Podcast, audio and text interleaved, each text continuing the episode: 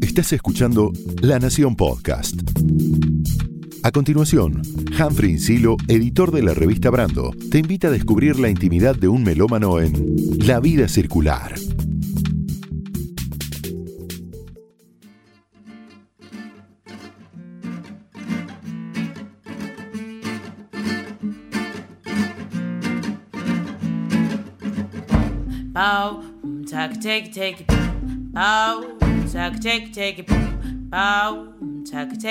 Hola a todas, hola a todos. Mi nombre es Humphrey Silo y en este episodio se sube a La Vida Circular una cantante latinoamericana y universal, Sofía Viola.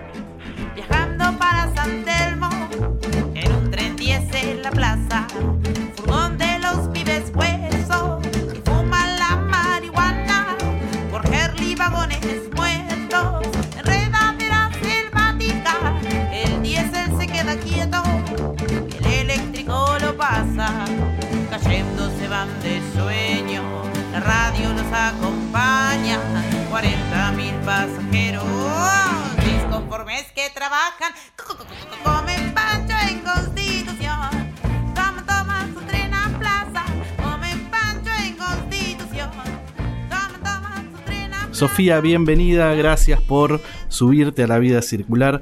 Cuando cumpliste 18 años hiciste un viaje iniciático al Cabo Polonio y a partir de allí te transformaste en una viajera consuetudinaria.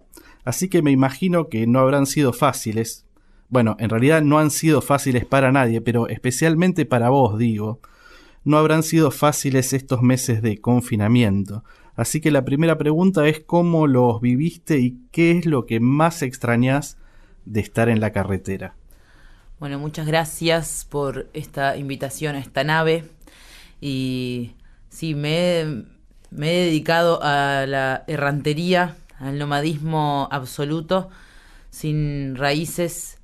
Y en este momento de, confinamiento me ha tocado como expandir un poco mi raíz en mi casa, en mi origen, en mi lugar donde crecí, donde absorbí las músicas, donde aprendí los límites conviviendo con mi madre, con las mascotas, con mi familia, mi hermano que vive arriba y como esta vecindad familiar, conectando mucho con, con las plantas, conectando otra vez con el bordado, conectando con, con la vida real, más allá de, de, la propuesta de las pantallas y todo eso que se da, como aprovechando cada instante fuera de la pantalla como si fuera el último. Eh, pero no sé, siento que me agarró muy bien y me está fortaleciendo. Y ahora estoy en, bueno, estoy justo de gira por la capital en bicicleta como una auténtica beduina de remedios de escalada.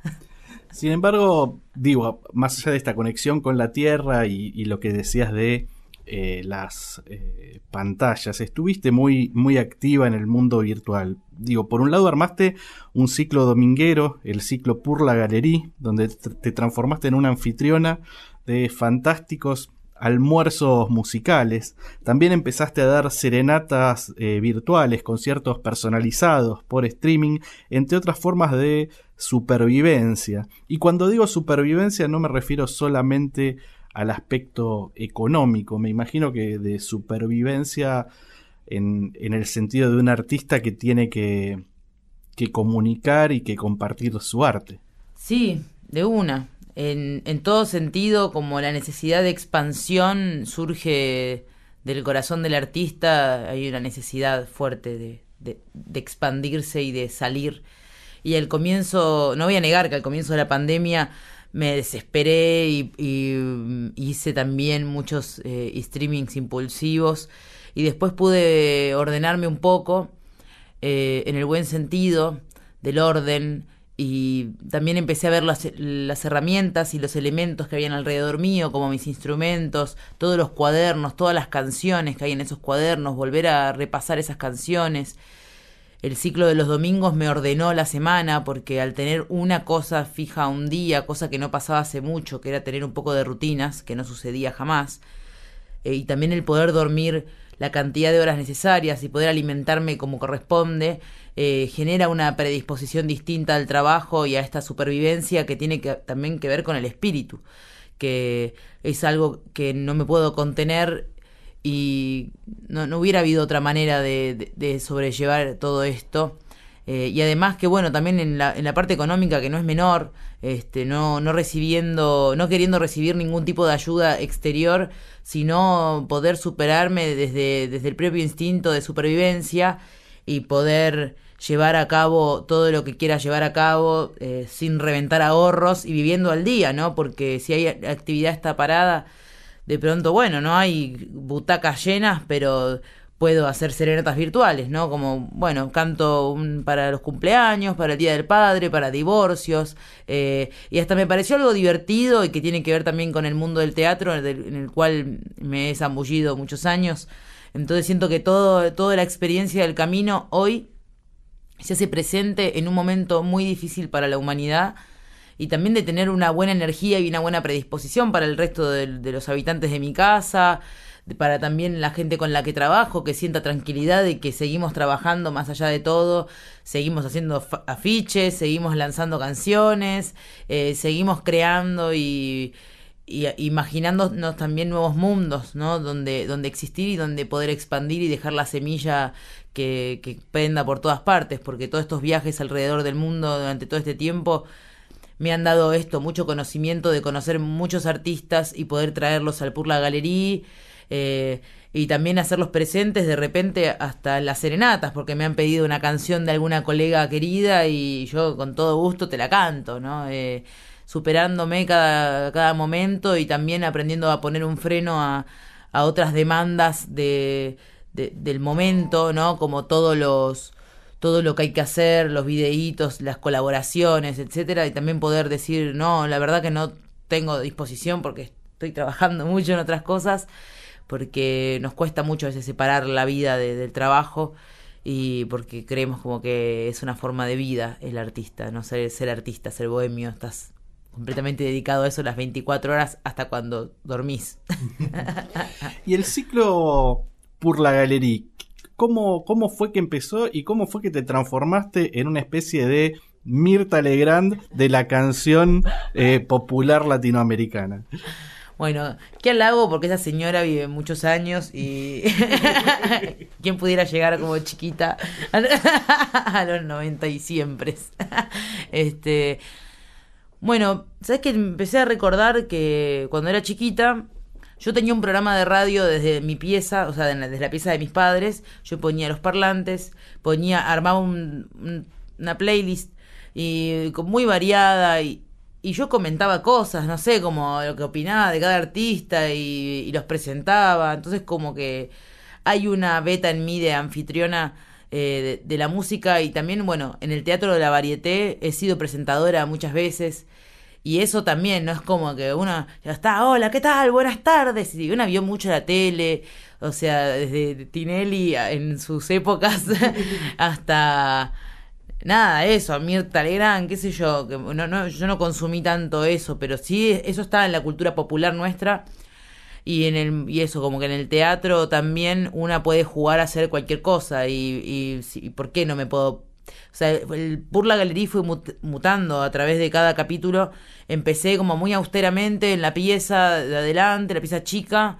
Puse, no sé, como que lo vi evolucionándolo en el, en el tiempo, en la producción, empecé y sonaba muy mal, después empezó a sonar mejor, fui acomodando un micrófono, este sí, este no, fui desarrollando tecnologías, aprendiendo, ah, esta luz va acá, probando, aprendiendo mucho de iluminación, de maquillaje, poniéndome...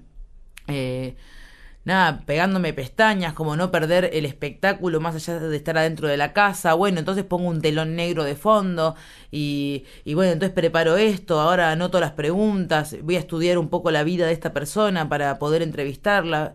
Eh, y van surgiendo también unas charlas muy interesantes. Creo que cada Purla Galería me ha modificado a mí. Eh, también es un lugar donde yo vuelco mis emociones y me permito llorar frente a la gente porque me conmueve la obra de los artistas y, también me atraviesa la humanidad, entonces es muy difícil, eh, no sé, me siento muy transparente eh, frente a las personas, no me da pudor eso, me, al contrario, como que siento que es un poco mi salsa. Y, todo esto ahora yo siento que va a estar derivando a, otra cosa y es que estoy planificando hacer un programa de radio para el verano, desde una radio de remedios de escalada, como aprovechando también el barrio y, la iniciativa vecinal y todo.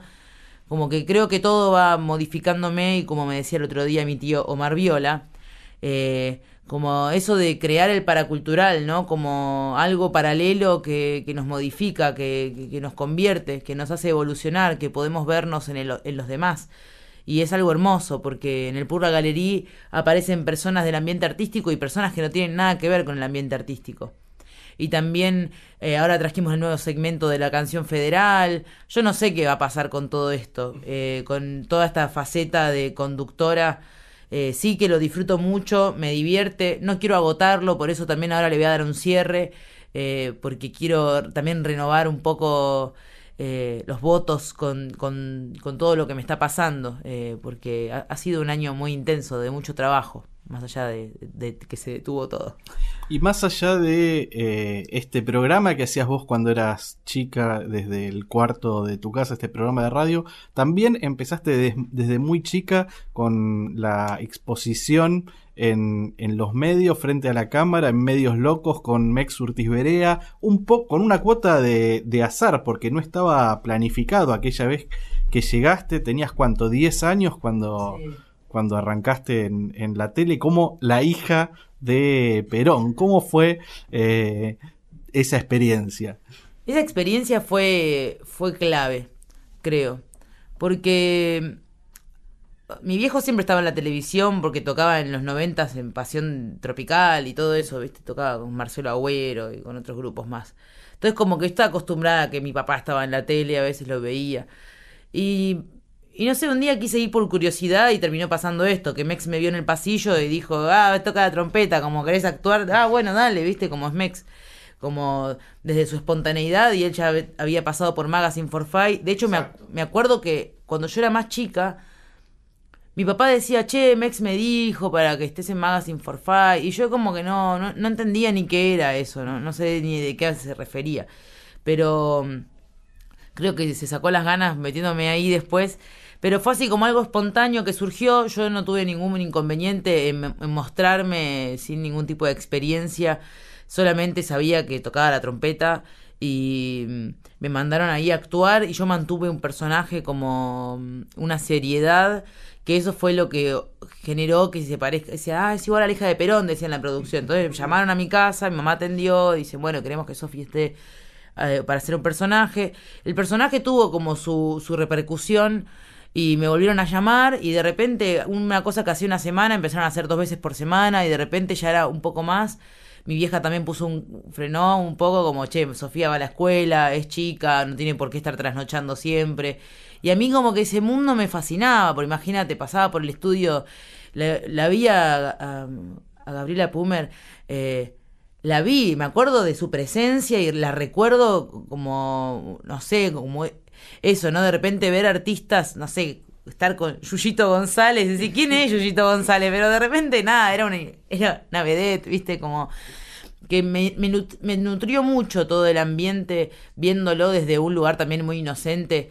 Eh, porque ahí te das cuenta de que todo es una fachada, ¿viste? Todo es una, es una pincelada, es pura superficialidad, o sea, los rostros maquillados, es una ficción. Entonces, como también ve que la televisión, o sea, estar en la televisión viviendo eso, era la época de todo por dos pesos, era una bizarriada, el país estaba por irse al carajo. Y yo me acuerdo que hasta pedí que, dije, ¿cuándo me van a pagar, no? Como que dije, yo estoy trabajando. Y también como que exigí un sueldo, como que le dije a mi mamá, y mi mamá llamó y dijo, hey, paguen la Sofía, sé qué, ¿no? Como que también pude poner, porque claro, era un juego para mí. Pero sí, yo estaba exponiéndome, estaba trasnochando y todo, y me acuerdo que estalló todo, y yo cobré un sueldo, tenía 11 años, y pude comprarme la primera computadora, o sea, compré una herramienta de, para aprender, porque me interesaba, no sé, las enciclopedias y y, poder escuchar música y de repente que apareció en la internet, eh, era todo fascinante. Y dentro del mundo del espectáculo, dentro de, todo lo que era así, los, el Canal 7, los pasillos, eh, las cámaras, el tipo del noticiero, los veías a todos ahí, eh, la maquilladora, como presencias del canal que estaban ahí hace muchos años. Las vestuaristas para mí fueron, por ejemplo, como me determinaron un estilo. Yo veía las vestuaristas, me acuerdo de Giselle y Jimena, siempre me acuerdo de ellas. Capaz que ellas no de mí, pero yo me acuerdo mucho de ellas, de sus, de vestuarios, de cómo ellas venían y me, me vestían, pero yo las admiraba a ellas como, mirá la onda que tienen estas pibas. Y hoy me veo y siento que eso me, a mí me, me modificó. Porque hoy me veo mi, mi, ropa, mi vestuario, como que me encanta el vestuario, me encanta tener todo ahí, las pelucas. Creo que me, me modificó completamente y es algo que va apareciendo todo el tiempo, me trae recuerdos y ahora cuando mi camarín es mi pieza en esta situación que estamos viviendo, y hay toda una preparación y yo estoy sola en el estudio, no tengo a alguien que me filme ni nada, pero siento que todo se arma solo y el momento de montarme, de ponerme la trenza, de pegarme las pestañas, hay días que es algo más natural, hay días que no me quiero maquillar. Eh, pero de, llevar la batuta de, o sea, siempre la autonomía full ante todo, ante todas las cosas, pero realmente creo que fue para siempre eh, haber pasado por ahí. La tele fue de algún modo un viaje y me gustaría volver al tema de los, de los viajes que hablábamos al principio de la charla, porque más allá de un aspecto quizás lúdico que pueden haber tenido, que tienen, también creo que los viajes han sido y son una escuela, un cúmulo de experiencias, por un lado, el modo de conocer los ritmos regionales de primera mano, pero también otras aventuras que te abren la cabeza, encuentros que han sido fraternales y fuente de inspiración también para hacer canciones. Por supuesto, todo eso y, mucho más. Eh, los viajes son como mi alimento, ¿no? Eh, es como un combustible. Y, y todo lo que estaba en los viajes, todo lo que aprendí en los viajes, o sea, desde las comidas que, a uno le gustan, eh, como la comida de Colombia, la comida mexicana, la comida de, África, por más que no estuve en África, pero compartí con mucho con una africana y me enseñó cosas de la cocina, cosas de su cultura, eh, encontrarme con un italiano y conversar y, tener muchas cosas en común y el mundo es, es muy nutritivo eh, y más cuando uno va, o sea, porque es una bendición andar con una guitarra en la mano y unas canciones para cantar es un elemento de, que de alguna manera me da la abundancia, ¿no? Como estoy en sintonía con eso y, el intercambio cultural lo es todo, ¿no? Eh, haber estado en Colombia compartiendo mm, mucho tiempo con, con Teto Campo, bueno, con el compañero Belandia, con yendo a, no sé, a Palenque a buscar a los cantores que me gustaban. Ese viaje a Colombia para mí fue como muy grosso, pero eh, el primer viaje a Colombia, que fuimos con Borra, y fue muy, muy lindo el, el pasaje, todo lo que aprendimos más allá de la música además, ¿no? Como que espiritualmente modifica mucho el viaje, porque hay mucho tiempo de introspección, hay una manera también de ver todo desde afuera. Eh, y en los últimos años que los viajes han sido como más intensos porque eh, había mucho trabajo de por medio, no era todo como tan ocioso. Eh, también supe aprovechar eso y tener la salud mental, psíquica y emocional para, para poder aguantarme las giras, porque también eh, los aviones y dormir mal y, lo, y la comida acá a veces eh, como que terminan descentrando a, a la persona. Y, y, claro, como que nunca llegaste a ninguna parte y ya te tenés que ir, no podés asimilar. Eh, pero creo que todavía estoy asimilando todos los viajes de, los últimos 10 años, me están cayendo fichas todavía y me modifican directamente también la música, ¿no? La, música del Pacífico colombiano, la música mexicana, la música chilena, la música del Uruguay, o sea, de todo lado donde una va, los, los trovadores españoles, eh, ¿no? Te encontrás con un ecuatoriano y te enseñó una música y, y todo eso queda dentro mío, entonces hoy está saliendo toda esa música de mí. Es como la canción de Lito Nevia, ¿no? Dicen que viajando se fortalece el, el, corazón. Y pensaba también en algo muy interesante que contaste alguna vez y que quizás recién un poco lo, lo mencionaste, que es que la situación geográfica altera la composición. Me gustaría que desarrolles un poco esa idea. Bueno, la primera vez que lo sentí fue cuando volví de Bolivia, de mi primer viaje sola, eh, es un viaje de mochilas solitaria. Estando allá, claro, en la altura se modifican los bronquios, me imagino yo, porque fue como tres meses de estar en la altura. Y la composición empezó a ser como más aguda eh, por la altura, pienso yo, y también por, porque estaba con el ron roco y, todo es más estridente en, en Bolivia, ¿no? Como que los vendedores ambulantes, o sea, todo entra, ¿no? Eh, los bocinazos, qué sé yo, pero eh, todo entra y cuando volví a Buenos Aires me acuerdo que llegué cantando Me han robado el mar, que es esa canción épica que, hice con Tomasito, con mi primo. Eh, volví a mi casa, la canté y, todos nos quedamos como impactados de, de, lo que pasó con la voz, ¿no? A la voz le había pasado algo y era que, claro, trabajé mucho el aire. Entonces me modificó la forma de cantar. Y al pasar los años empecé a perder esos agudos y esa y también porque nada mi, mi voz popular y no cuidarme como corresponde de repente altera mucho también pero ahora que estoy como en un proceso de sanación eh, como sacándome de encima cosas que no me sirven como el alcohol, que ya hace rato por suerte no, no estoy bebiendo, me modificó también el cantar, porque volvieron notas viejas, como que la voz está empezando a curar, y de, muchos años de, de, juerga, de muchos años de dormir mal, de, ¿no? Como que... Y los... Y desarrollo, o sea, el, desarrollo de, de, de, estas influencias de la música en el camino, de los paisajes, ¿no? Como por ejemplo estás en el mar y es re loca la composición en frente al mar. Es muy diferente a la composición en un bosque, a la composición en un departamento en la ciudad. Eh, cambia mucho, las paredes te limitan. Cuando no tenés un horizonte, porque estás, eh, en realidad tenés demasiado horizonte, como en el mar, por ejemplo, hasta puede ser que, que no te salga ni una palabra, porque es muy inmenso. Eh, y, también las culturas, las tradiciones, los olores, los colores que llegan, los estímulos son otros, entonces es, imposible que, que el que el afuera, que el afuera no te modifique internamente porque, claro, lo estás oliendo, lo estás comiendo, lo, estás viendo, eh, ¿no? Como que voy a México y, y de repente puedo estar hablando de los nopales y de la flor de la calabaza y, de las cosas que me gustan de allá, de la cultura oaxaqueña, eh, aunque puede aparecer en pronto en cualquier canción, es más fácil. Así. Creo que el día que vaya a Cuba me, va a salir de ahí también toda, toda la Cuba que tengo adentro de haber escuchado. También que hay mucha música de esos paisajes adentro mío, de los paisajes que he visitado al ir a las Españas, por ejemplo, es, imposible no sentirme influenciada por mi propia sangre, o sea, tengo sangre española, tengo sangre, o sea, ahí ya me estoy yendo a otro lado, que es lo ancestral, pero, pero sí en, los paisajes eh, lo, lo, super veo, eso de cómo, cómo me condiciona el paisaje para componer.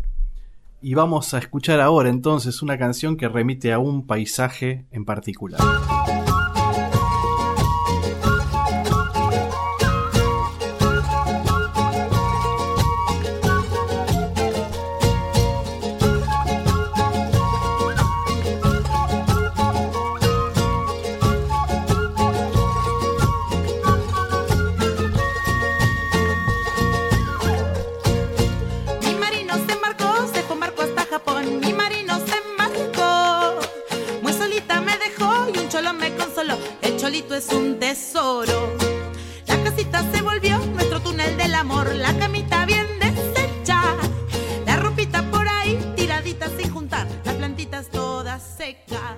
Escuchábamos Gaspar al Mar, una canción del tu último disco, La Huella en el Cemento, una canción que tiene aires andinos. Pero de los viajes quisiera ir a tu cuna, a tu cuna que literalmente ha sido musical. Contaste en más de una oportunidad que tu mamá te ponía discos mientras vos estabas llorando en la cuna y que era una casa muy melómana que de alguna manera te marcó siendo esas tus raíces, un interés por las músicas de raíz de distintas partes del continente y del mundo. Sí, así tal cual. Eh, mi madre melómana, mi padre trompetista, mi hermano pianista, entonces como todo el día la casa sonando, ibas a un ambiente, sonaba una música, ibas a otro, sonaba y sonaba y sonaba. Eh, empezamos a crecer con mi hermano, cada uno empezó a escuchar su música también, eh, o sea que pasaron todas las músicas por adentro mío. Y, he sabido elegir también en, el camino esas músicas, pero en la música de, de raíz de otros países como por ejemplo Brasil, yo escucho un montón de música brasilera y sin darme cuenta, claro, de repente reconozco algunas voces y no sé ni quiénes son, pero digo, ay, esa canción me encanta, no sé ni cómo se llama ni de quién es, pero está dentro mío. Y mucha música de jazz también, eh, yo creo que el jazz eh, tiene más en mí de lo que creo y, el rock and roll, el otro día reconocía que yo escuchaba mucho rock and roll clásico de los años 50, 60. Y, blues también, se nota que está ahí en ese imaginario. Claro, Little Richard era. En un momento mi hermano y yo teníamos eh, como. Él era muy fanático de Chuck Berry y yo de Little Richard. ¿Viste? Era como, ah, yo soy de Chuck, yo soy de Little Richard. Y Little Richard, claro, las voces que, las voces que más me gustaban eran las voces como potentes. Eh, porque Chuck Berry cantaba más tranqui y Little Richard era un fuego, ¡wow! ¿Viste? Como siempre los gritos y excitadísimo. Una locura, eh, sí. Celia Cruz, el otro día también reconociendo en el camino eh, qué, voces me afectaron, ¿no? Y, y pensaba, digo, si hubiera crecido en una casa donde sonaba una música no sé, si me hubiera crecido escuchando Sui Generis, Silvio Rodríguez y Serrat, seguramente hubiera hecho otra cosa, o sea, no hubiera sido eh, tan, tan polimusical, ¿no? Como que nunca me pude todavía rotular en ningún género, ni creo que lo pueda llegar a ser, como que no soy heterogénero de, de, la, de la música. Eh, es como, no, no, no, puedo encasillarme en ningún ritmo porque me siento que el folclore eh, es de todas partes y es precioso. Eh, algo que decías eh, recién tiene que ver con, una idea vinculada a dos elementos indispensables del jazz, que son la improvisación y el swing, que están presentes en, tu obra, pero más que en tu obra, en tu ser, como si las hubieras incorporado para siempre en esas escuchas de la, de la primera infancia, con mucha naturalidad, con algo que yo le encuentro también a Eliú, la hija del príncipe, que, que, tiene una soltura y que de repente se despacha con una especie de scat, que es algo que vos también eh, haces, haces mucho y, y, que creo que tiene que ver con, con esto, como si fuera entre genético o como Obelix, el personaje de Asterix que se cayó en una marmita de poción mágica, bueno, como si te hubieras caído en una marmita de, de swing. Qué lindo. Bueno, el, el swing, eh, bueno, también viene de esto, de la casa, de la música que sonaba. Y, y muchas músicas también como de, mucha, de mucha raíz afro, ¿no? Que, que, es todo de la música centroamericana, que es como el merengue también, más allá del jazz. Eh, hay mucha improvisación en, en el folclore de, por ejemplo, del merengue eh, como que son canciones fáciles, que es fácil hacer una canción parecida, que como que con muy poquitos elementos puedo generar una música y el scat y la improvisación siempre surgió, pero como un juego, claro, para mí es un juego. no sé, las veces que me invita a cantar, eh, me invitan a cantar con la bomba, con la grande, con alguno de esos proyectos así donde, donde las cantantes nos regocijamos yo lo paso bomba porque también siento que es un lugar donde yo puedo explotar toda esa parte de juego que, está fuera de la canción. Es como que me, permite ser libre la, la, improvisación y últimamente siento que es en el campo donde mejor me siento. Porque las canciones me encantan y todo, pero también siento que la improvisación tiene una tiene un adicional de que quizás en el momento de improvisar, si estoy muy conectada con la cosa, con esa cosa que no podemos nombrar y no sabemos su nombre, cuando estoy con la cosa ahí eh, recibiendo y dando y entro en un trance, es alucinante. O sea, me encanta, me encanta y espero que mis futuros proyectos tengan que ver mucho con la improvisación porque creo que es un campo por abordar que que me, nada, me llena de alegría, me llena de gratitud también, me hace reconocer la voz y, y, las posibilidades infinitas que tiene la música en sí, fuera de, de la canción. La cosa, eso que decís, que, nos, que, que, que la nombramos pero no sabemos qué, qué, es exactamente, puede ser el swing, puede ser como dicen los flamencos, el duende, es la magia, ¿no? De una, así te cae, así te golpea la puerta y entró. Eh, de hecho, hace muy poquito tuve una experiencia mm, eh, con hongos alucinógenos y cuando terminó el viaje y pasó pasaron unas cuantas horas ya el otro día por la noche eh, llegué a mi casa y me puse a tocar el bombo legüero que es un instrumento que estoy explorando ahora porque me siento que el bombo legüero me conecta con algo que la guitarra no y que ningún otro instrumento llega a eso que tiene que ver con experimentar la improvisación y los ritmos folclóricos que, que llevamos dentro como humanidad y de repente, como te decía hace un rato, ¿no? Escucho fuera del aire, estaba hablando de lo que me gusta Bombino.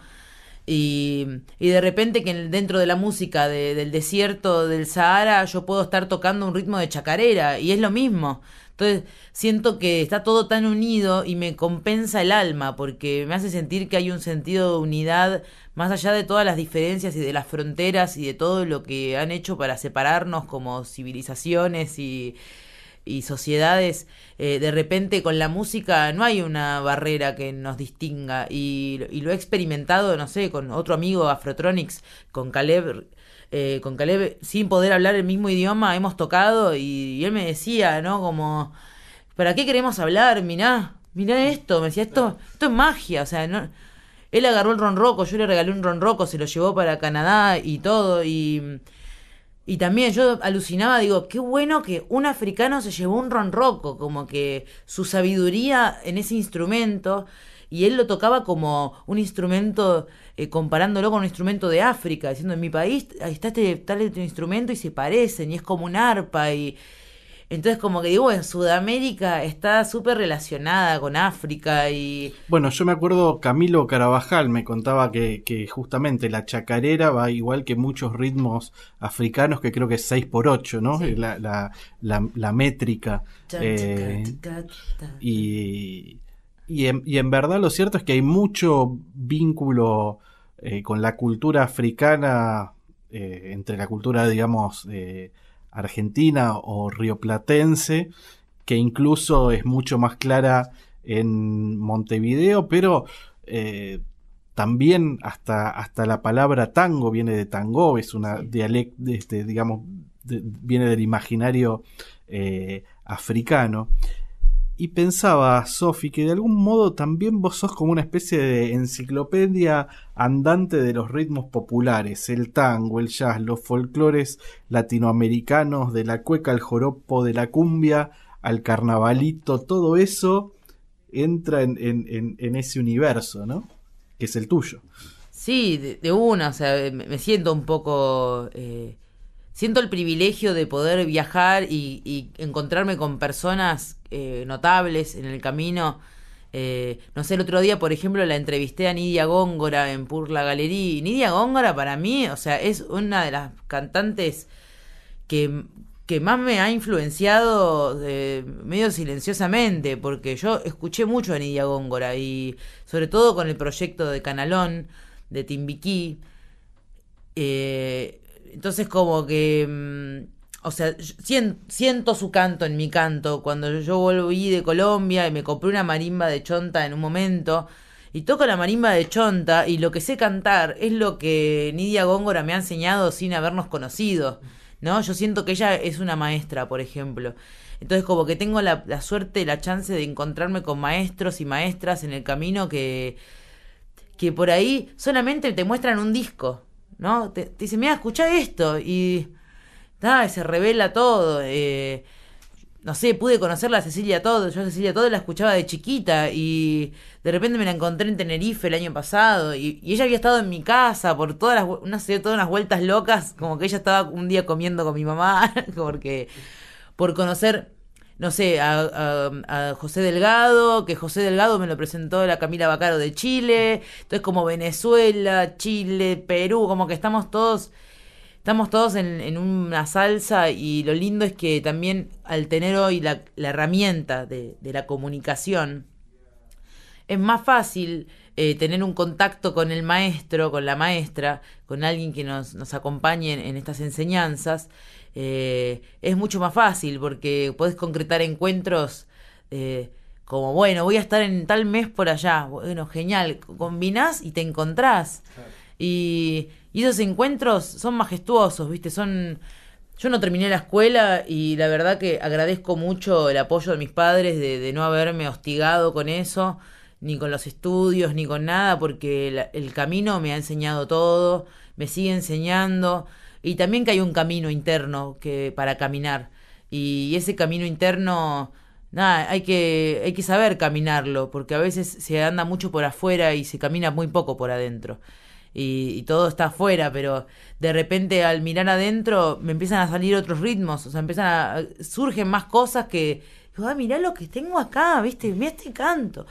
Y como te decía hace un rato fuera del aire, de que estuve toda la cuarentena escuchando música de Oriente, música, o sea, me una playlist del deseado Oriente, o sea, yo estoy proyectando algo hacia allá, no sé qué va a pasar, pero estoy muy enganchada con la música pakistaní, con la música turca, con la música árabe, clásica tradicional, la música china tradicional, música de la India, eh, música de Egipto, eh, y, y, es como que toda esa zona de Mediterráneo y alrededores, para mí tiene un gran misterio, y siento que el próximo destino a explorar, porque ya el continente americano me ha dado muchísimo, pero siento que hay algo ahí que me espera, porque también tengo algo muy cercano con la música italiana, por ejemplo, ¿no? una de mis cantantes favoritas es Mina. Eh, por, esa diversidad de su voz, de que ella tiene mil voces, eh, ¿no? De la canción francesa, que algunos lo han podido ver, que yo ni lo vi, ¿no? Por, ejemplo, Martín Graciano me ha nombrado en alguna nota como de la chazón francesa al tango y el rock. Eh, Claro, está todo, todo, todo dando vueltas por todas partes. Hoy es más fácil escuchar músicas del mundo, no sé, en vez de escuchar trap en español, escucho trap japonés. Porque si no también a veces no, no, me permite escuchar bien la música, el, prejuzgar, eh, porque no sé, no me cae bien el timbre del que canta o no me gusta lo que dice. Entonces digo, bueno, pará, esta música me interesa, me gusta, pero no me gusta de lo que habla. Entonces, bueno, la, la escucho en, en guaraní como cosa de, escaparme un poco de, la palabra. Eh, y también en ese, en ese reconocimiento empiezo a ver que la palabra ya está muy explorada y que creo que nos toca un momento, por lo menos a mí en lo personal, de explorar una música un poco más instrumental, porque la voz es un gran instrumento y si lo sigo explorando, siento que hay algo interesante más allá de la canción, porque también uno se pone un rótulo. Ah, yo soy cancionista, soy cantautora, yo soy esto, yo soy lo otro. Pero, no sé, yo hoy ya no siento que sea nada, sino que creo que soy un montón de cosas y que no tengo por qué encasillarme con ninguna cosa. Y bueno, y si no me identifico con esto, pero de repente, no sé, pienso en Bobby McFerrin, que el tipo con la voz te hace todo te hace hasta un huevo frito. Entonces como yo también quiero explorar eso. Siento curiosidad de este instrumento que encima es invisible. Y son todas músicas estas que nombrabas que tienen como, como particularidad o como hilo conductor la, la raíz, lo, lo, regional de cada lugar, la tradición, el paisaje y también esa cosa hipnótica, ¿no? Que tienen estos ritmos que hacen que al escucharlo también estés como entres en trance de algún modo.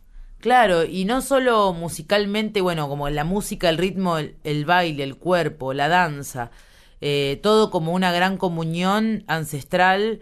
Eh, siento que es un momento de, mucha conexión con la ancestralidad.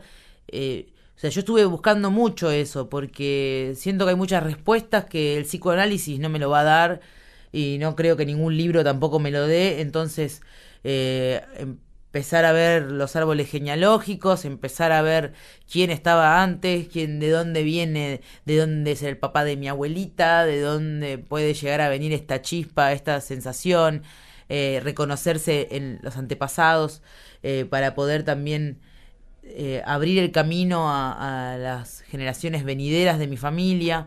¿Incursionaste en las constelaciones familiares? No, no, no he incursionado, pero me interesa mucho. En cualquier momento te veo en ese. En cualquier momento me meto ahí a trabajar porque, claro, hay cosas que, que no tienen un razonamiento y, y de pronto con esta curiosidad que tengo de, de, los mundos, de los países, de las culturas, y me siento tan mixta, me siento tan mestiza, eh, que en esa búsqueda de la raíz yo me estoy buscando a mí misma y en ese reconocimiento conmigo misma empiezo a ver también un ser primitivo. El otro día estaba bailando después de un ritual que yo hago que es cepillarme el cuerpo. Eh, estaba desnuda frente al espejo, estaba sonando bombino y me puse a bailar y de repente dije, pará, como soy, soy una... como me, vi como algo primitivo, me vi animal, me vi salvaje y, y siento... Eh, mucha alegría de poder reconocer eso en un mundo tan tan virtual, ¿no? Como donde todo es superficial, donde todo el mundo se tapa y de repente sí, pará, este es mi cuerpo, mirá, mirá este pelo, ¿viste? Mirá esta cara, mirá estos rasgos, eh, viéndome a mí misma eh, y, viendo también en mí eh, otros cuerpos, ¿no? Viendo el cuerpo de mi abuela en mi cuerpo, o sea, es súper fuerte una vez que uno empieza como un viaje hacia, hacia eso y es muy místico y es atractivo también. Y todo empieza con, con la música y la raíz. Y si hablamos de música y raíz, pero de un modo mucho más cercano que tiene que ver con tu propia vida, en la raíz de tu contacto con la música está ese mandato paterno que tiene que ver con a tocar la, trompeta, con aprender a tocar la, trompeta. ¿En qué sentido sentís que te marcó eso?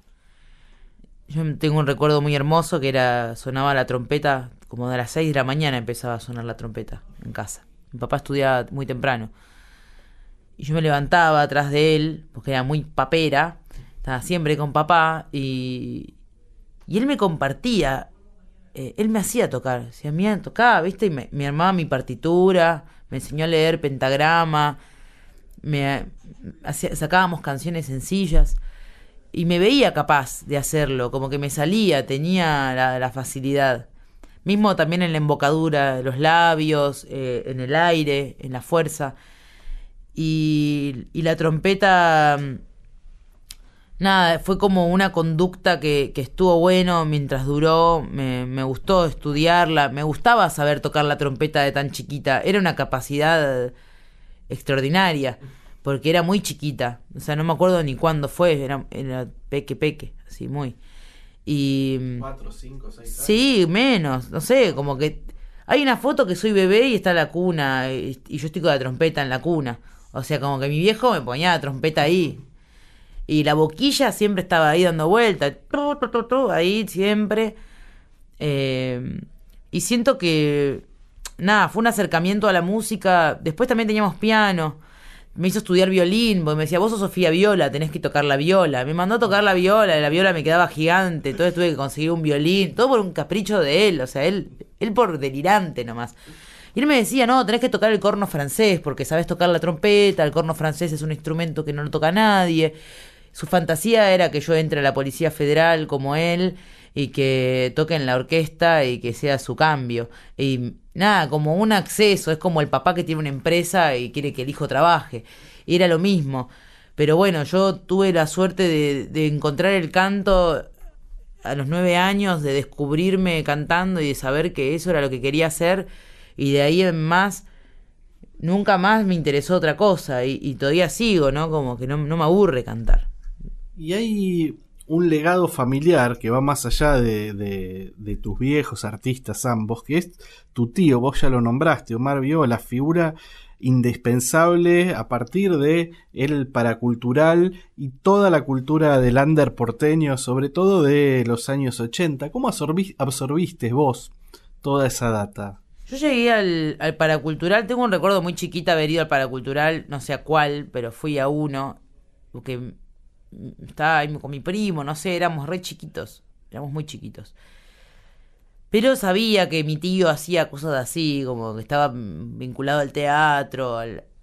Y era como una leyenda, las personas hablaban de mi tío como una leyenda, como un mito urbano, este como uh, el tipo que, que fundó el paracultural. Y el otro día hablando con él, él me decía, no, eso lo hicimos éramos un grupo de personas que, queríamos cambiar el mundo y encontramos el, la manera de, modificarnos y modificar a los demás haciendo este paracultural, cómo poder eh, de alguna manera influenciar para el bien a las personas, a liberarse.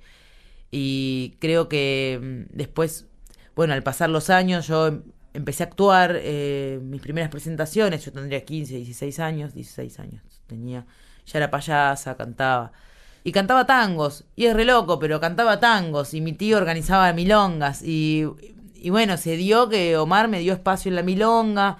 Yo iba y cantaba, y por ahí me cantaba un guaino, me cantaba un tango y un bolero, ¿viste? Como que también él siempre me dio, me dio mucho espacio. Y, y conociéndolo a él de a poco, cada vez más, eh, encuentro un montón de respuestas también de, de esto de los, de los genes, de, de, la pertenencia familiar, de que hay, hay algo que, da vueltas por ahí que nos hace de esta manera, que seamos tan alocados, divertidos, creativos, tengamos mucha energía eh, para todo el tiempo disponible para esto. Y nada, yo siempre agradezco mucho que Omar me haya abierto las puertas de, del paracultural de la milonga para poder cantar eh, mis primeros como mis primeros destellos de, de las canciones. Sí, la verdad que siento un montón la presencia de, de él en, en, todo esto. Me ha marcado, me ha marcado muy lindo eh, que poder participar de, de, estas movidas y no ser ninguñada, ¿no? Sino como tener mi espacio en, en la milonga ha sido muy gratificante. Bueno, y de la, del ámbito de la milonga, de la tradición familiar, volvemos a los viajes. Te quiero mostrar qué dice de vos Edson Melandia. Con Sofía hay una, hay una cercanía muy grande, ¿no? somos como hermanos. Hemos hecho una amistad muy bella, muy cercana. Pues digamos que hacer canciones juntos es casi que un pretexto para encontrarnos, ¿no?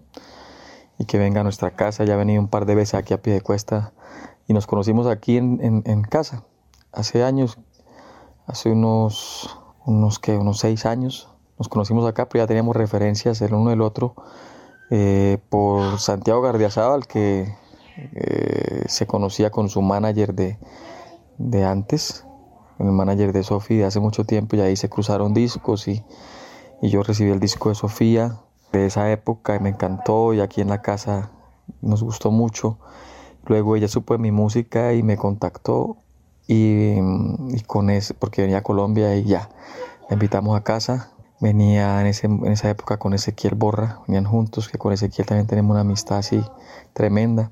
Y ya, y ahí quedamos conectadísimos, enchufados para siempre. Mucho cariño, mucha familia con ella. Y luego salió esta oportunidad de hacer canciones juntos, un proyecto que presentaron ella y María Carrascal en Nivel Músicas de residencia, de, creación. Y se vino para acá Sofi y aquí eh, juntos armamos cuatro canciones que ya se han publicado dos. Amor Sideral y Marcha el primero de mayo y ahora vendrá una que se llama Las, las décimas de Sofi que la vamos a sacar pronto y luego queda otra pendiente que se llama El Bello y pues lo hicimos muy tranquis, muy, muy relajados, como que hicimos gira y ahí íbamos viendo las cosas y armándolas y, y, tomando las ideas. Y para mí fue muy importante compartir con ella esa gira y esa época, que sí me fue como un apoyo para mí en un momento bacano de la vida. Me gustaría preguntarte a vos ahora, Sofi, por tu amistad y esa comunión artística con Edson Belandia, que es para mí uno de los músicos más inquietos y talentosas de la riquísima escena musical colombiana. Edson Belandia es un, loco, un genio, uno de esos iluminados, ¿no? Me acuerdo que la primera vez que fui a su casa, así como él contaba, que nos contactamos por este tema, si yo andaba por allá con ese, y nos fuimos para su casa, y Edson no paraba, se levantaba a las 5 de la mañana a componer, a trabajar, y después era padre de familia, y después, eh, no sé, salíamos a dar una vuelta, y después venía, nos mostraba música, y era como una energía incontrolable, un fuego candente todo el tiempo, como que no se le veía el leño que se iba a acabar, ¿viste? Como siempre, como un leño que se regenera a, a cada chispa.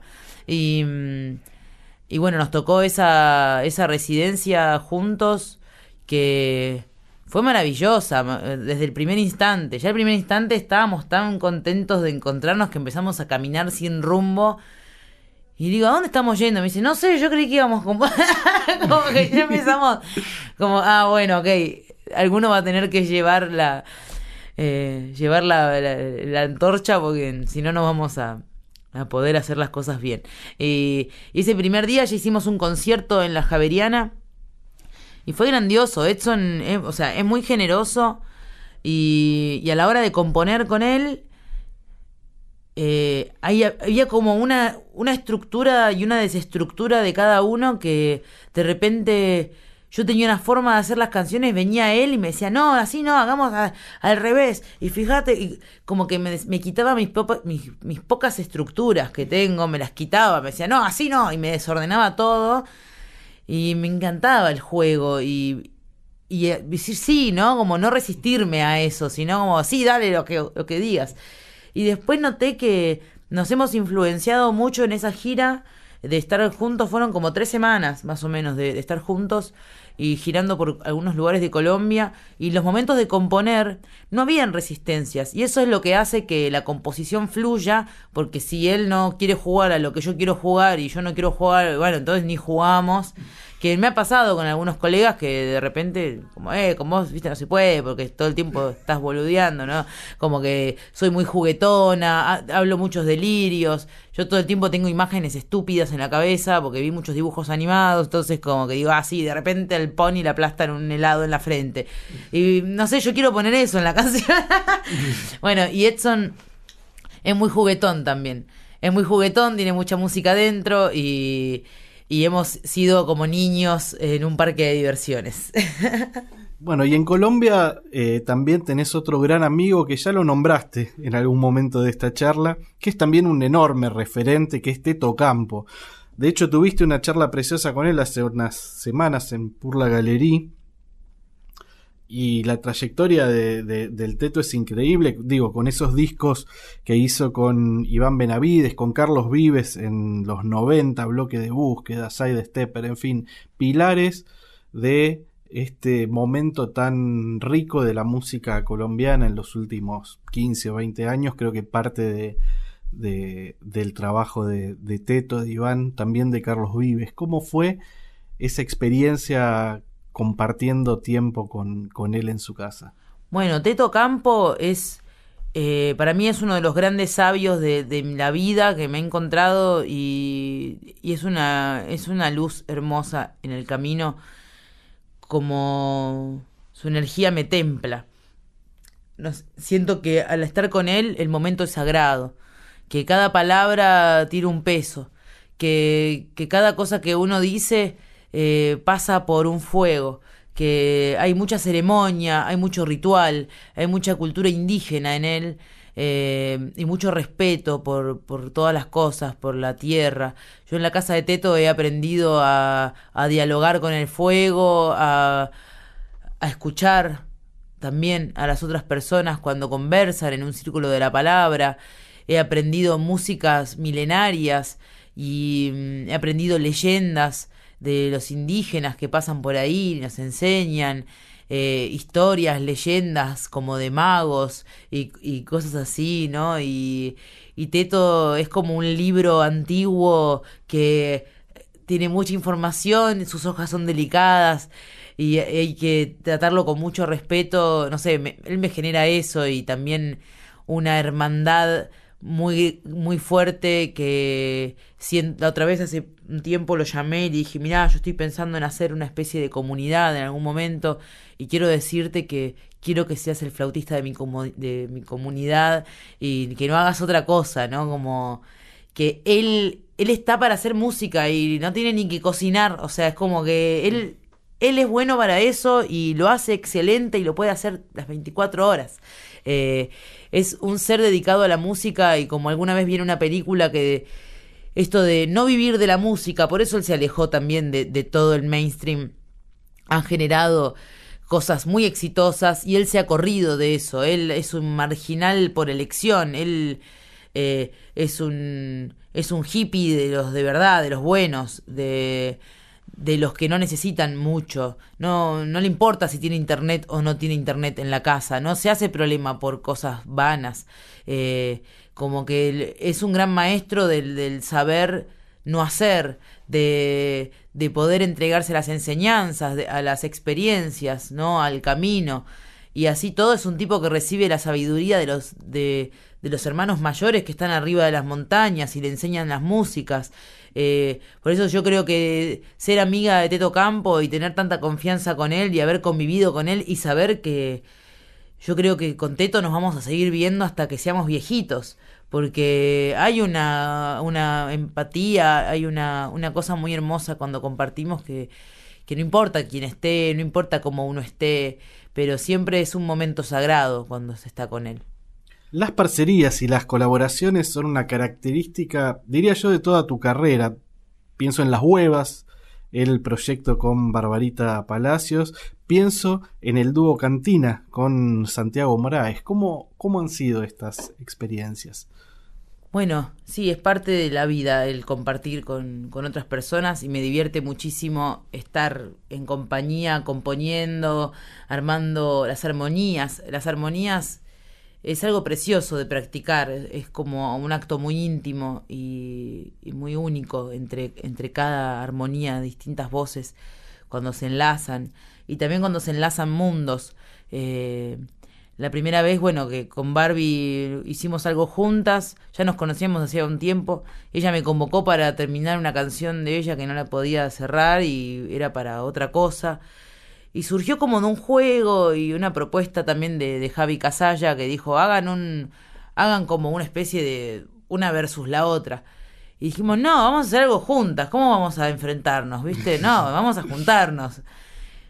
Y nos potenciamos también. Yo siento que Barbie en ese momento y yo también, o sea, nos hemos dado una refrescada una de la otra y de compartir también mucha camaradería, de que comíamos, era un ritual, componíamos, pasábamos las canciones, fuimos armando un repertorio. Lo mismo pasó con el dúo Cantina. Surgió de una simpatía, che, bueno, dale, nos juntamos, sí, nos juntamos, hacemos esto, sí, hacemos esto, y nos empezamos a juntar a componer, eh, no a componer, sino como, mira, tengo esta canción que podemos hacer juntos. Ah, yo tengo esta, y yo tengo esta, y va, podemos cantar esta. Y a mí me recontra influenció Santi eh, en, en, su momento también con la composición, ¿no? Como que su, su manera de escribir eh, también me, me, sentía como correspondida en la manera de ver las cosas de los barrios, de las personas, una, una visión como de sentarse en un café y mirar qué está pasando alrededor, esa cosa de observador. Y después, bueno, eh, he tenido otras alianzas como Icanusi, Icanusi después se disolvió, que era un, era un trío con dos chilenas, con la Cami Bacaro y con la Carmen Gloria Lienqueo. Nos disolvimos porque Icanusi era el, el diablo y nos incineramos con esa banda. Y bueno, ya dejó de existir Icanusi, pero pero nació Las Reales Hijas de Puta, que es el proyecto que tengo con Cami Bacaro, que lo siento súper vigente, o sea, porque las reales están presentes todo el tiempo y el año pasado con todo el estallido social en Chile le encontramos un significado a lo que hacíamos y lo volvimos un acto político, poético y errante. Nos subimos a la camioneta con la bandera mapuche y salíamos a cantar en tetas con un ojo, con una cruz y el otro era un ojo, y que representaba a los mutilados, por caídos en, en la revuelta social, eh, cantábamos versos por los caídos, cantábamos versos por Violeta Parra, invocábamos voces como del Perú de Lucha Reyes, canciones de Amparo Ochoa, eh, estaba presente también un poco Chabela Vargas, sin nombrarla y sin que esté, como que también cada una fue juntando quiénes son las reales hijas de puta de la historia, ¿no? Eh, bueno, empezando por nosotras. Eh, y bueno, hoy es como el proyecto que fuera de Sofía Viola, que, me, da muchas ganas de explotar. Eh, en, todos los sentidos. Y el dúo Cantina está vivo porque, bueno, hace poco hicimos una cosita juntos y siempre estamos como con ganas de, vernos y de, y de cantarnos. Eh, porque con Santi, no sé, hay una camaradería que y no sé, también nuestros signos son opuestos complementarios, entonces es como que lo que no tiene uno lo tiene el otro y, nos complementamos bien, está bueno. Y también tenés un vínculo muy especial con dos cantoras de América Latina. Una es tu marida, que es Caro Peleriti, y otra es una artista que adquirió una dimensión muy importante en el mainstream continental que es Mon Laferte. Me gustaría que me cuentes también de estos dos vínculos. Bueno, Carolina apareció en una, no sé dónde, de dónde la conozco, siento que la conozco de, otras vidas quizás. Eh, con Caro, nada, así, de juntas, de amigos, de amigos, qué sé yo, y siempre como nos miramos, ¿no? Y como una cosa de acercarse una a la otra. Y en un, en un momento yo digo, che, me voy a ir a Córdoba. Me dice, ah, yo también. Vamos juntas. Nos fuimos juntas y en ese viaje siento que algo se abrió en nosotras y, y empezó como una búsqueda de cada una, pero que se complementa la búsqueda, porque cada vez que nos encontramos hay un significado muy, muy espiritual, ¿no? Y no sé, me, puedo ver en ella y, y, creo que ella también en mí. Y, y también me siento como partícipe de, de su búsqueda musical, que ella un día yo le dejé el ronroco, le digo, mira, te dejo el ronroco acá y me voy a ir. Vuelvo mañana y quiero que hayas hecho una canción. Estos son tres acordes. Yo te enseño estos acordes y vos componés una canción. Volví el otro día y había compuesto una canción. Y la canción estaba buenísima. Y yo le terminé de hacer unos arreglos y la canción es hermosa. Y ahora, o sea, cada vez que me junto con Caro, salen canciones, salen ideas. Es como que las dos nos, potenciamos y tenemos así como unas fantasías de, de algún proyecto que tenga que ver con el folclore y con lo erótico, eh, como porque es algo que nos interesa a las dos, ¿no? Como también abordar estas desnudeces eh, en, la música eh, y en la voz, como que la voz esté desnuda también. buscar también el canto ancestral, ella toca la caja chayera, toca Ahora está tocando el ronroco, se mandó a hacer un ronroco con, con Espinosa, Milutier y, nada, siento que estamos como hermanadas en este momento por, por todo esto, este maridaje que le decimos. Y bueno, y, con Mon, con Mon tuve la suerte de, de, cruzármela en México y cuando me conoció me, me dijo, hey, mañana venía a mi casa venía a casa y quiero estar con vos, me dice, no sé, quiero conversar, que... Digo, ay, sí, voy, bordamos. Digo, voy, bordamos y cantamos. Tuvimos un encuentro muy hermoso y la vi, la vi como un volcán en llamas, viste, como no para, ella no para y siento que me hace muy bien que ella exista. Como que me siento contenida en su, en su cosa de, también de, que no puede parar y cuando vi sus obras, sus obras plásticas, sus pinturas, yo decía, Mon, esto hay que exponerlo. O sea, esto es alucinante. Digo, es muy precioso esto que haces. Digo, por favor, exponelo. Me decía, no, no sé. Y ahora está exponiendo y tiene su propia galería de arte. Y, y nos hemos encontrado algunas veces. Y también siento eso, como que la siento un poco hermana eh, por lo chilena, por lo folclórica, por lo artística, por, nada, y por Violeta Parra, que, que nos atraviesa a un montón de cantoras. Eh, la siento como una, también como familia, ¿no? Y muy generosa también ella. Una vez nos tocó también compartir en Madrid y abrí su concierto y, y su público es como ella, muy generoso. Eh, es, muy especial eh, poder conocer a estas artistas, o sea, una en su pleno apogeo y la otra en una búsqueda y, es es alucinante, creo que nos retroalimentamos entre todas. Y este año editaste también desde un bolerazo con Juana Fe, que se llama Vete, un aliato antibélico con Tata Barahona de Chile, que es Pim Pum Pam, canciones amorosas como Amor Sideral con el mencionado ya Edson Belandia, con la participación de otro artista interesantísimo de Colombia, que es Juancho Valencia, y también todo el amor con Perotá Chingó, también con este misterioso venezolano Augusto Bracho, en fin, montones de colaboraciones eclécticas que confirman que sos también una artista muy prolífica. Soy muy prolífica, no sé qué hacer a veces con tantas canciones y justamente el año pasado entré en una especie de crisis y la llamé a mi manager, le dije, María, estoy al horno, le digo, es como que me acosan mis canciones y son demasiadas y yo no sé qué hacer porque ser un disco lleva mucho tiempo y, y María ahí prendió la lamparita y me dijo, hey, ya que vas a andar por México, ¿por qué no haces algo con este chico que te gusta, Augusto Bracho, y haces algo con él? ¿Y por qué no haces algo con el David Aguilar? Che, ¿y por qué esta amiga que tenés, la Flor Amargo, no? Porque estaría bueno. Y yo justo la vi a Loli Molina en esos días, dije, che, Loli, hacemos una colaboración juntas. Ay, sí, y se dio todo como, vos podés tal día, sí, vos tal día, sé qué, Jerry Rosado en las perillas, o sea, otro gran productor ahí acompañándome a, la terminal para llevarme otro concierto, no sé, como que de repente la, los contactos, los lazos, los caminos, todo se, converge ahí en el mismo río, también nos encontramos y, hacemos unos tramos juntos. Y, y, también, bueno, con el Tata Barahona estuvimos compartiendo muchas giras el año pasado. Y este año íbamos a hacer algunas cosas también. Bueno, pasó la pandemia, todo, pero es un personaje que también me, nos hemos encontrado y, y daban ganas de hacer algo juntos, que quede un registro de, de, esto que pasa.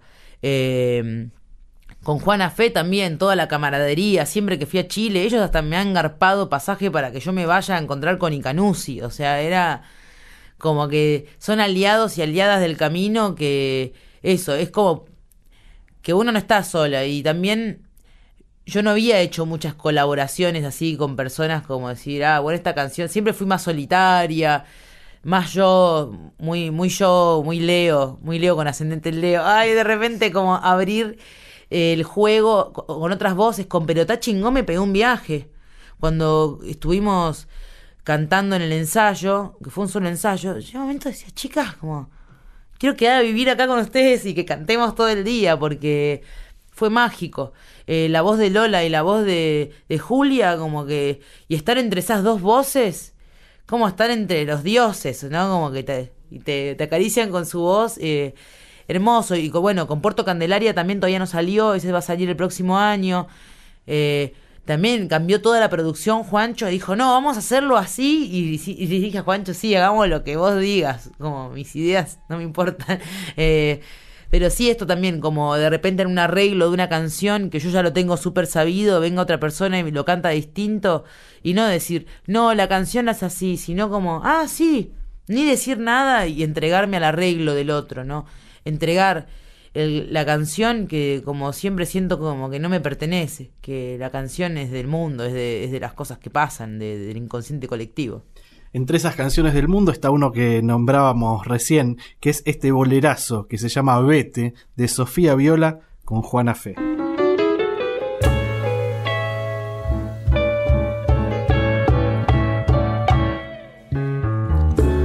Vete con el humo de este cruel cigarro. Amado amigo mío, eso solo yo te pido, vete de mi lado. Han pasado muchas cosas, no pretendo más y mi voz está que llora, te piensa toda hora y no deja de cantar. Y no deja de cantar y no me deja dormir. Se han quejado los vecinos y no tengo a dónde ir. Y ya que estábamos con, Chile, tu mamá es chilena y vos evaluaste irte a vivir una temporada ahí.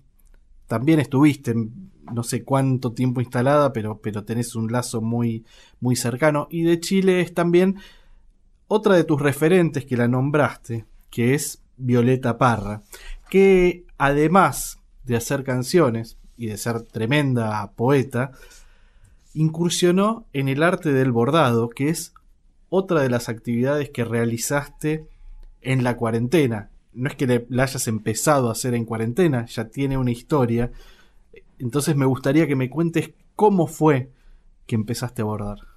Bueno, empecé a bordar eh, porque una compañera llevó a la escuela unas telas, un hilo rosado, un bastidor y unas agujas y dije, a ver qué onda eso. Y empecé a bordar con ella y me acuerdo que lo primero que bordé fue el símbolo de Prince.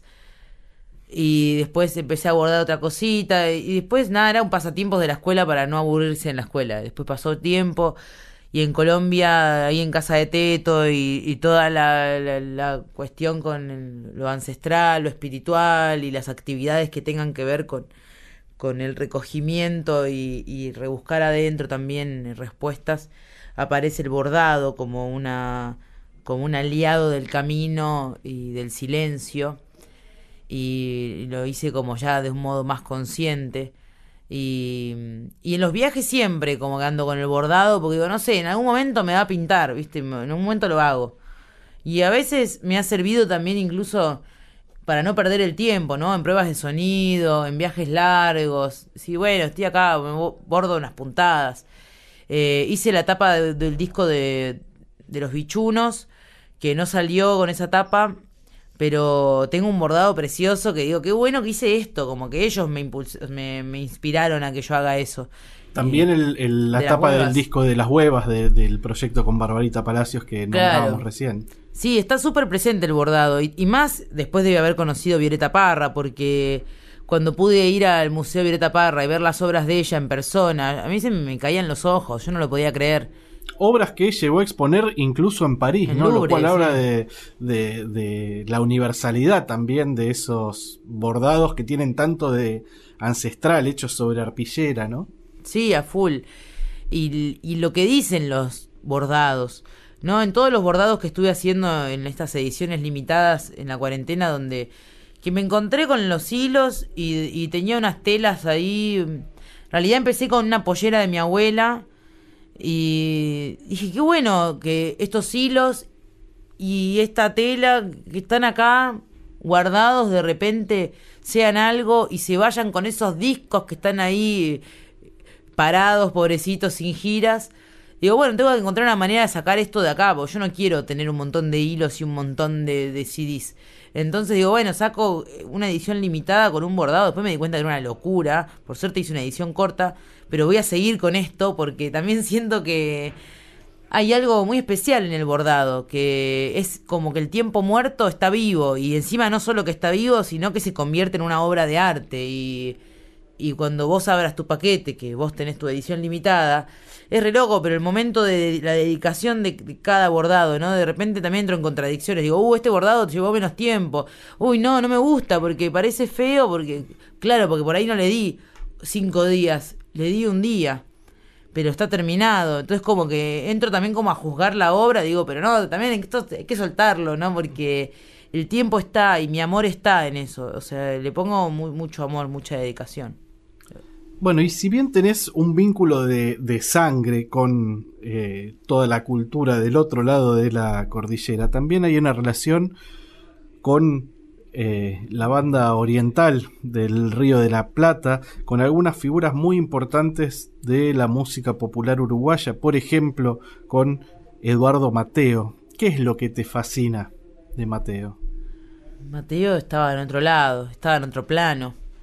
Esto que hablábamos al principio de la improvisación y de esa cosa que se manifiesta, ese canal, Eduardo lo tenía abierto Tenía abierto el canal ese y además tenía abierto el corazón hacia otras músicas.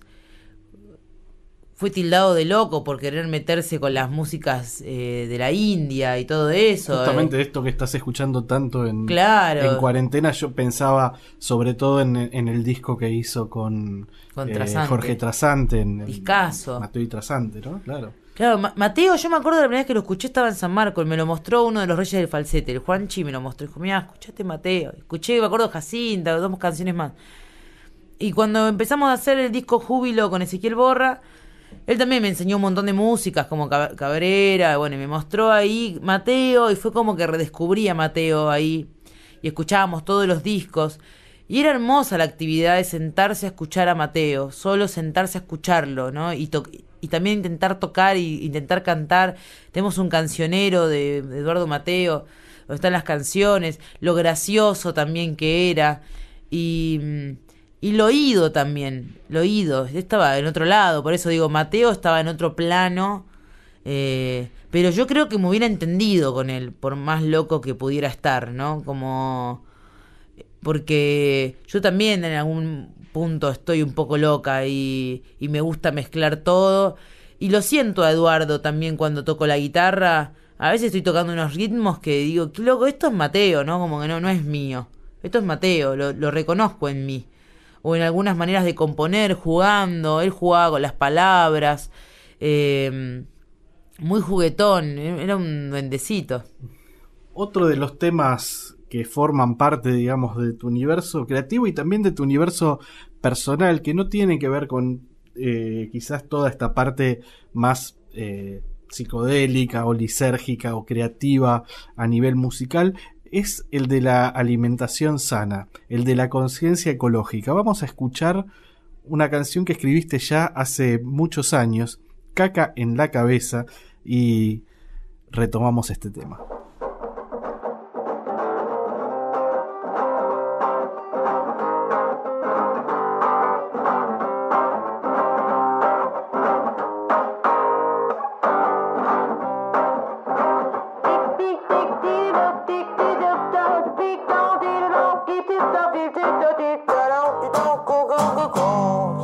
Primer alimento fue leche materna, me enchufaron squeak como cosa buena. Yogures petit, me compraba mi abuela. Serenito, Jimmy, postrecitos de mierda. McDonald's, Burger King, chatarra por las venas. Recuerdo Pampernick con sus puertas abiertas, ofreciéndome a mi cajitas y sorpresas. Yo al fin comprendí que su comida pesta. Chicle para masticar y arruinarme las muelas.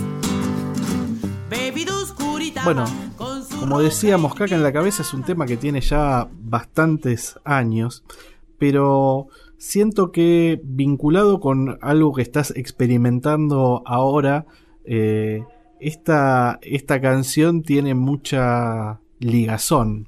Eh, porque en los últimos tiempos empezaste un periodo de desintoxicación, ¿está bien llamarlo así? Sí, depuración, de limpieza. Hace años que vengo. Yo creo que desde la primera vez que pisé San Marcos Sierras y conocí la palabra quinoa, amaranto, eh, huerta y demás. O sea, el- la ecología me atravesó. Bueno, José Luis D'Amato, ahí él muy presente como mi padre adoptivo. Para quienes no lo conocen, un ecologista ah, viejo, de la vieja escuela, del expreso imaginario, de ra- de también de la mutantia. Eh, aprendí mucho con él, aprendí mucho con los vecinos también. René y Débora ahí enfrente de la casa me enseñaban cosas de, la alimentación. Ellos hacían monodietas y experimentaban con su cuerpo el bienestar y la salud. Y me resultaba interesante. Yo ahí empecé a, a- a desintoxicarme. Eso fue hace muchos años, ya más de 10. Y, mm, y con el tiempo como que me, siempre tuve como una inquietud de nada, como de no depender de las cosas, de las sustancias, de las drogas, de lo que sea, ¿no? Como que supe tener mi época de, de tomar ácidos y supe detenerme, ¿no? Como que al toque dije, esto te hace bosta, esto ni siquiera es ácido lisérgico, o sea, nos dan cualquier cosa. Eh, pero sí como de cuidarme, de entender que este cuerpo es un templo y me va a acompañar hasta que me muera, entonces no quiero tenerlo hecho pedazos, quiero estar bien, ¿viste? Quiero sentirme... Y bueno, y he experimentado eh, con Marielena Miura, que es una higienista de, de mucho renombre. eh, ella ahora está en España y es parte de Pur la Galería y se convirtió como en la columna fija de, de todo lo que está bien. Incluso ella contaba en uno de los episodios que practica la orinoterapia, por ejemplo, ¿no? Es, a nivel diario ya lo tiene como Y sí, porque está asimilado, incorporado. está limpia. Ella me llamó un día, nada de estas cosas brujísticas y místicas que suceden. Yo soñé con ella y ella me, me mandó un mensaje en la mañana cuando me despertó, era mi cumpleaños. Me acuerdo que ese día iba a grabar el estudio, estábamos por grabar La huella en el cemento. Y me dijo, venite Leona a hacer una... Me dice Leona, venite a hacer una limpieza hepática. Yo estaba en mi mejor época del dúo cantina, tomando whisky, tomando birra, yo estaba en re en cualquiera y de repente me abrí esa experiencia y me modificó para siempre. Y, y como me sentí tan bien en, esa, en ese aprendizaje, mi cuerpo lo recibió muy bien. Entonces digo, vará, esto yo me quiero sentir así siempre. Quiero tener esta energía y esta vitalidad el resto de mi vida. No, no quiero estar trabada y decir, ay, no, estoy padeciendo de un cálculo en el riñón. No, que eso no suceda y cómo evitar que las cosas, que la enfermedad no nos atraviese. Y teniendo buena salud, comiendo bien, durmiendo bien, haciendo ciertas técnicas y prácticas milenarias que, que, practicaban en Egipto, que practicaban en la India, que practicaban en la antigua China, eh, como el cepillado del cuerpo. Eh, y nada, son cosas como que me atraen mucho desde, desde experimentar el bienestar y por conocer el bienestar. Entonces digo, pará, yo, me, yo quiero estar bien, ¿viste? No, no quiero tener ni ataques de pánico, no quiero ni, ni tener esto, ni bueno, entonces todo, todo tiene que ver con no solo el cuerpo, sino de encontrar el equilibrio entre lo, entre lo mental, lo espiritual y lo corporal, eh, porque también al comer bien uno se nutre de buenos alimentos y el pensamiento cambia también. Eh, las personas que quizás tengan mucho odio adentro, tengan seguramente graves problemas hepáticos, tengan seguramente eh, sus intestinos tapados de, de, carne, de harinas, de queso. Ah, sí, pero yo me grafico así y digo, ¿eso va a estar dentro mío? No, gracias. Ya me, durante 16 años estoy comiendo pizza durante todos los conciertos. Yo no quiero más una pizza.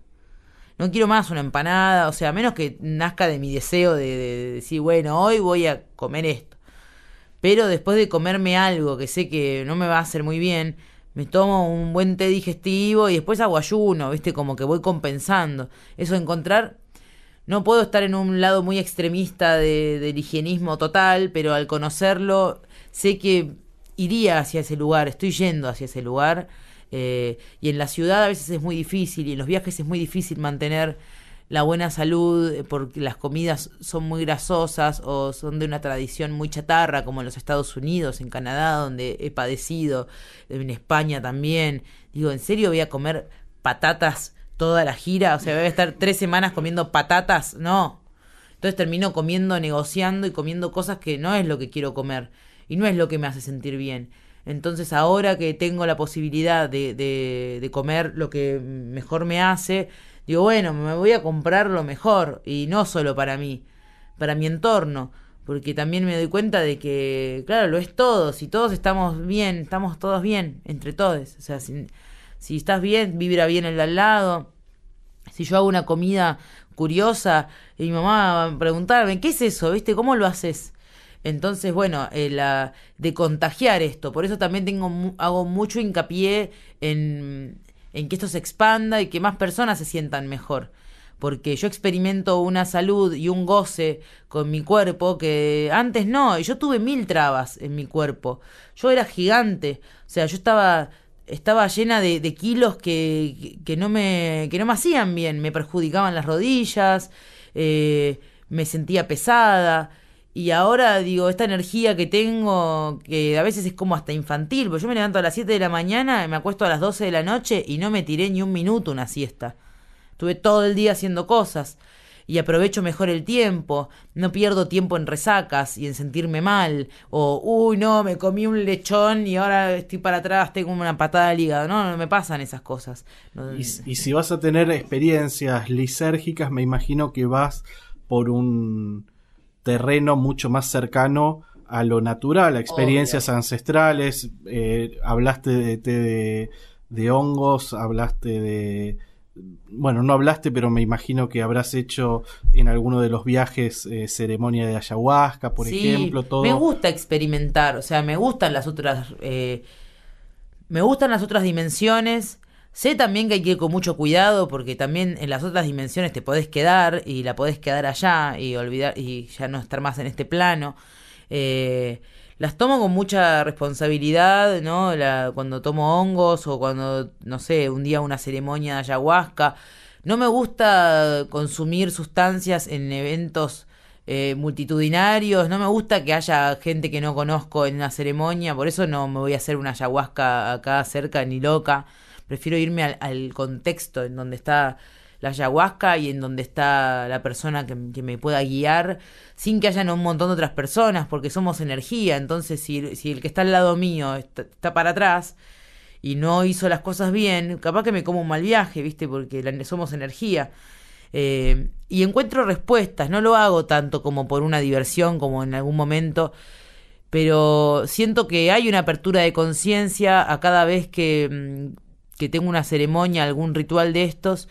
Y, y el último viaje que tuve, que fue hace muy poco, por ejemplo, tuve una conexión con el cuerpo de de tocar el nivel de abajo, que nunca lo toco, nunca estoy acostada en el piso, nunca estoy reptando ni, ni poniendo las manos en el piso.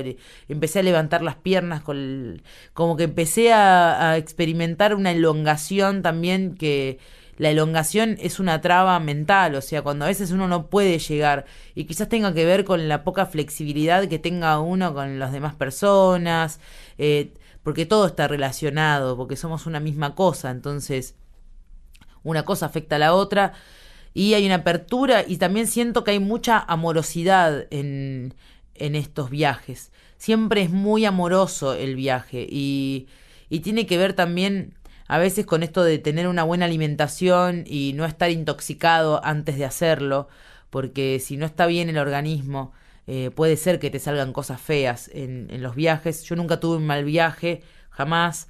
Siempre me viajo bien y, y también agradezco y, y, le pido consejo a la, a la medicina. Son viajes medicinales que por más que no tenga una cosa en particular que consultar, eh, me, permito abrirme a lo que la planta me quiera mostrar. He podido, no sé, sanarme el linaje familiar eh, a través de, de una sesión de ayahuasca muy leve, muy suave, no fue como todos me contaban, fue muy suave, muy leve porque tomé un poquito. Y, y, me encontré con lo que me quería encontrar y me ayudó a tomar decisiones y me modificó para siempre. Y siento que todas esas plantas que he consumido y que consumiré están adentro mío. Ya son parte de mi ADN y ya son parte de, de, mi sentir y de mi espíritu y, y es como Pocahontas, viste que ella liberaba un animalito y el animalito le daba el espíritu. Entonces creo que cada plantita me da su espíritu, incluso cuando me tomo un té de manzanilla o me tomo, lo tomo todo desde una conciencia medicinal, con mucho respeto, y ya ahora tengo mi propia huertita y todo, y entiendo el respeto por, por, por todo, por la tierra, por el alimento, lo agradezco mucho y ahí está la abundancia y la abundancia de todo, ¿no? Del amor, del alimento, de la salud y demás. Gracias Sofía por subirte a la vida circular. Hablábamos de plantas sagradas y nos vamos escuchando una cumbia que está dedicada a una planta, a un fruto, que es la pitanga. Te agradezco mucho por, por esta visita y nos vamos bailando. Gracias a vos y gracias a ustedes.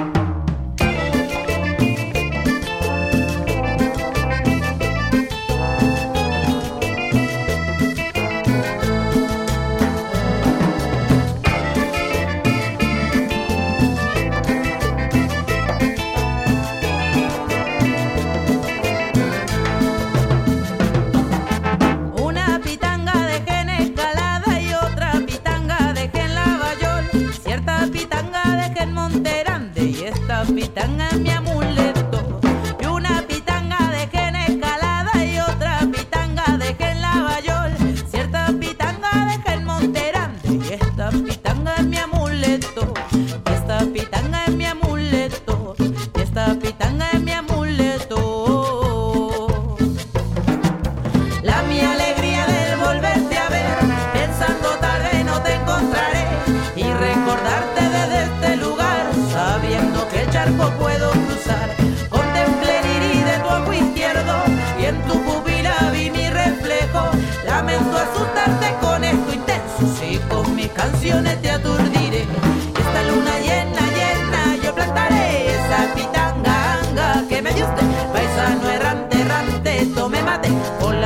semilla que toma usted.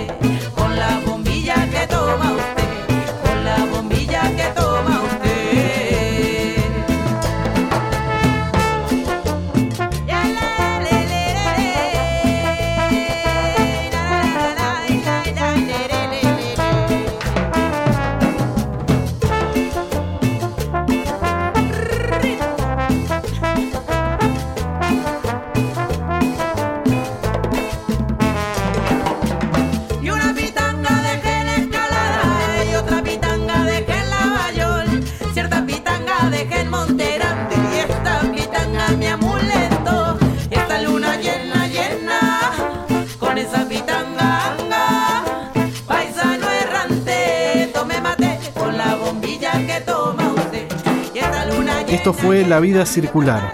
Dedicamos este episodio a Sofía Viola, una cantante magistral. Recuerden que estamos en Instagram, la cuenta es La Vida Circular Podcast. Nos contactamos por esa red social.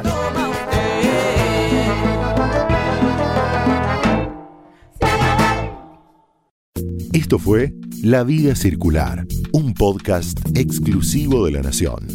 Escucha todos los programas de La Nación Podcast en www.lanacion.com.ar. Suscríbete para no perderte ningún episodio. Estamos en Spotify, Apple Podcast, Google Podcast y en tu reproductor de podcast favorito. Seguí escuchando La Nación Podcast.